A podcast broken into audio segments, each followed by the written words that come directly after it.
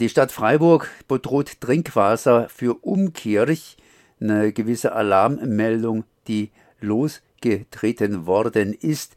Bei Wasser muss man ja heutzutage besonders aufpassen, da Wasser einfach knapp wird und immer knappbar wird und so weiter und so fort. Wie das Ganze zusammenhängt oder zusammenhängen könnte, kann mir jetzt sicherlich hier Georg Löser berichten von Öko Trinova. Erstmal herzlich gegrüßt. Ja, guten Morgen. Ähm, das ist eine Sache, weil Wasser ist ja ein besonderer Saft, nämlich die Quelle des Lebens, wenn man das mal so beschreiben darf. Freiburg bezieht sein Trinkwasser zum Teil aus Ebnet und zum großen Teil aus Hausen am Rhein, so 15, 20 Kilometer entfernt, weil das sonst nicht reicht aus Ebnet. Auch vor allen Dingen, wenn es dort trocken ist ja, oder nicht genug regnet. Und so bezieht zum Beispiel die March ihr Trinkwasser aus unter dem Stadtteil Landwasser.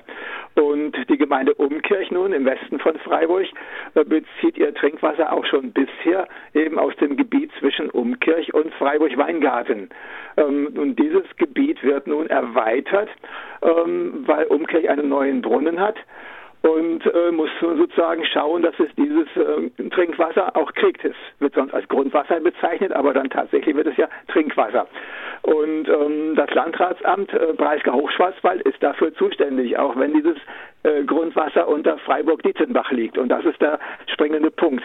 Das Grundwasser fließt ja sozusagen längs der Dreisam auf beiden Seiten nach Westen Richtung Kaiserstuhl-Thuniberg und muss dann gefördert werden. Und das fließt zwar langsam, aber irgendwann kommt es eben in Umkirch an und deshalb muss es sauber sein und äh, Trinkwasserqualität eben auch behalten. Und das ist interessant, weil man ja aus dem Mittelalter den Paragraphen Brunnenvergiftung kennt. Ja, das war eine der schlimmsten Straftaten, die es überhaupt gibt.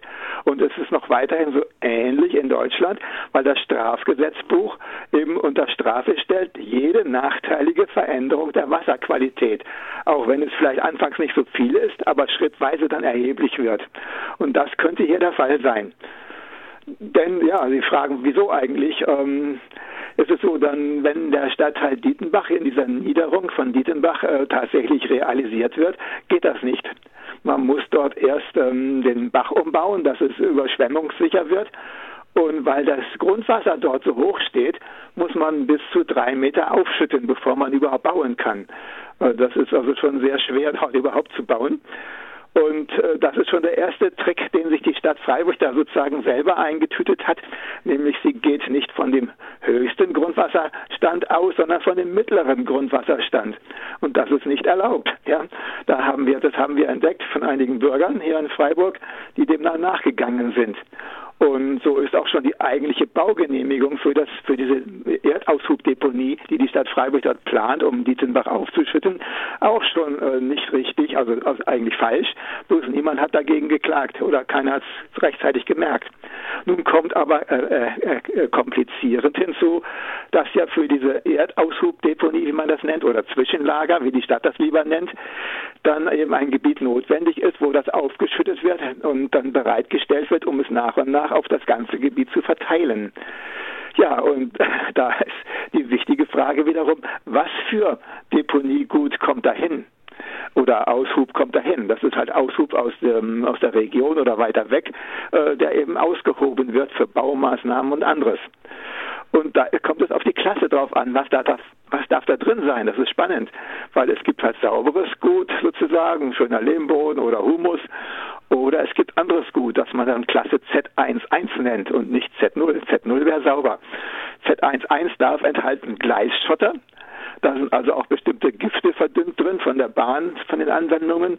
Oder es darf auch drin sein Bauschutt. Da kann alles Mögliche drin sein, ja, einen bestimmten Prozentsatz jedenfalls an Bauschutt. Und da sind wir natürlich aufmerksam geworden. Und dass da belastete Materialien eingebracht werden dürfen.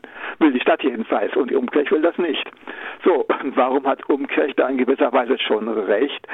Ja, das liegt daran, dass ähm, die Deckschicht zu dünn ist über dem Grundwasser die wird zum Teil abgetragen und die muss abgetragen werden für diese Deponie. Ich nenne es immer Deponie, weil es der zutreffende Begriff ist, äh, weil ähm, ja der Mutterboden muss weg vorher und der sogenannte kulturfähige Unterboden, wo auch was drauf wächst, muss vorher weg. Und dadurch ist die Schicht noch dünner geworden von einem Meter oder zwei Meter immer auf unter einen Meter. Und jetzt darf die Stadt nichts aufbringen. Die Stadt hat sich nun bereit erklärt, im ähm, Streit mit Umkirchen, Behördengespräch, Behördengesprächen, dass sie wohl dann doch mal Z0 erstmal aufbringt, um eben die einen Meter Abstand wiederherzustellen ja, äh, bevor die, äh, das Deponiegut dort aufgebracht wird in dieser Zwischenlagerung. Aber jetzt haben wir gefunden, dass das Geologische Landesamt festgestellt hat, dass in der ganzen Gegend der Deponie der, ähm, diese Zwischenschicht, die noch da ist, äh, auch ungeeignet ist, also eine sehr geringe Schutzfunktion des Bodens hat gegenüber Schmutz von oben, der nach unten ins Grundwasser will. Ja, und ähm, deshalb ist nach Einschätzung von Ecotrinova die Deponie sowieso nicht genehmigungsfähig, egal was man draufpackt. Ja. Da müsste man eine echte Barriere einbringen. Das äh, ist eigentlich nötig. Aber nun gibt es, wie Sie ahnen, immer Ausnahmeparagraphen, dass man ja, wenn äh, das Deponiegut äh, nicht sonderlich gefährlich ist, dann man ja auch Ausnahmen machen kann.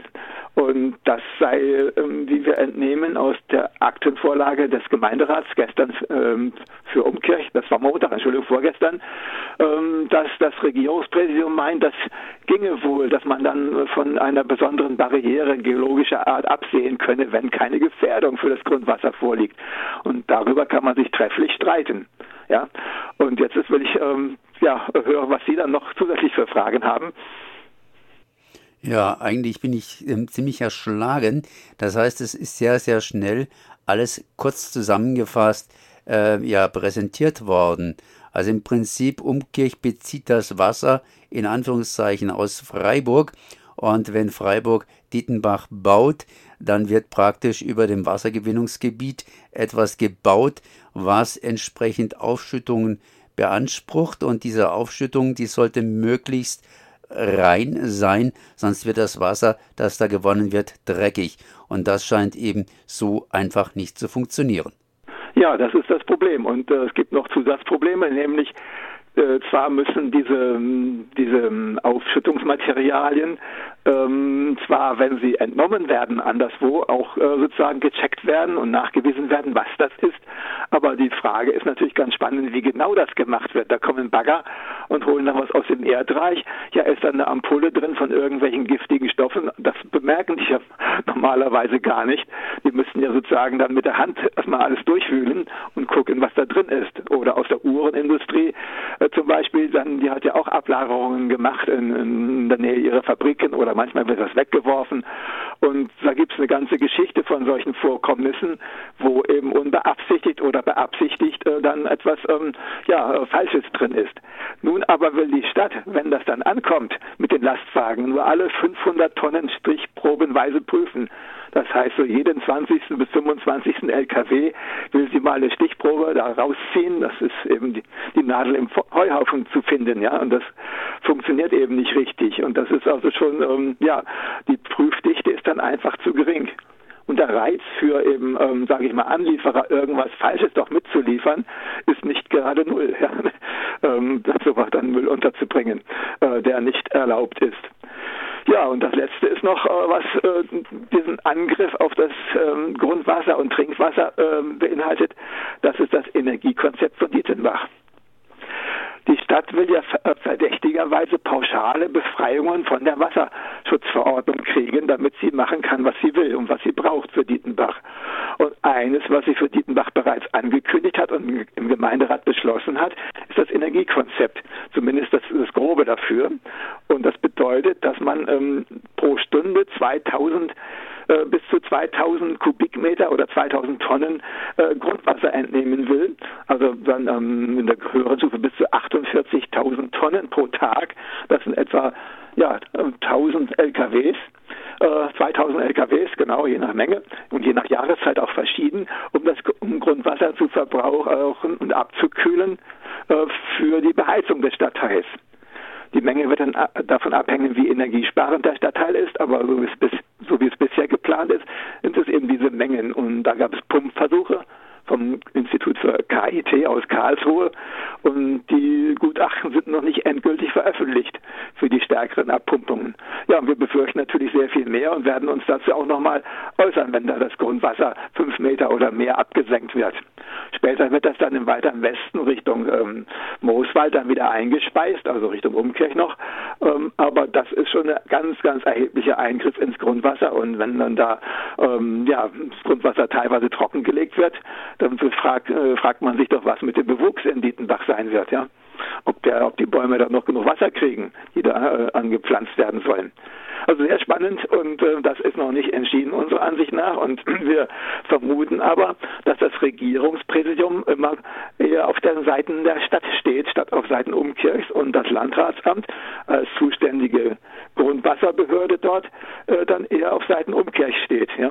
Das ist also auch für uns dann äh, neu und äh, uns ärgert nun im Moment besonders, dass Stadt schon Deponie gut einbringt seit Mitte Dezember, obwohl dass äh, unser Widerspruch gegen die Stadt noch nicht beschieden ist.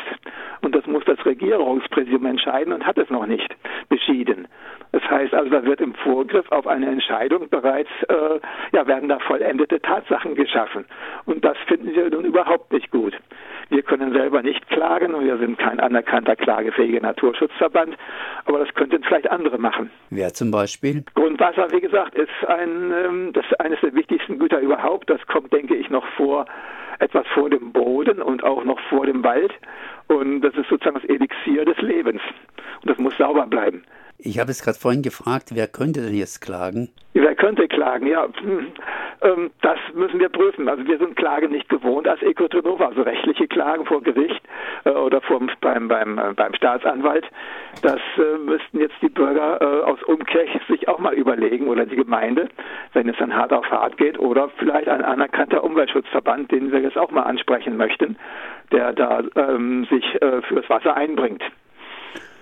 Das heißt auf jeden Fall eine spannende Geschichte.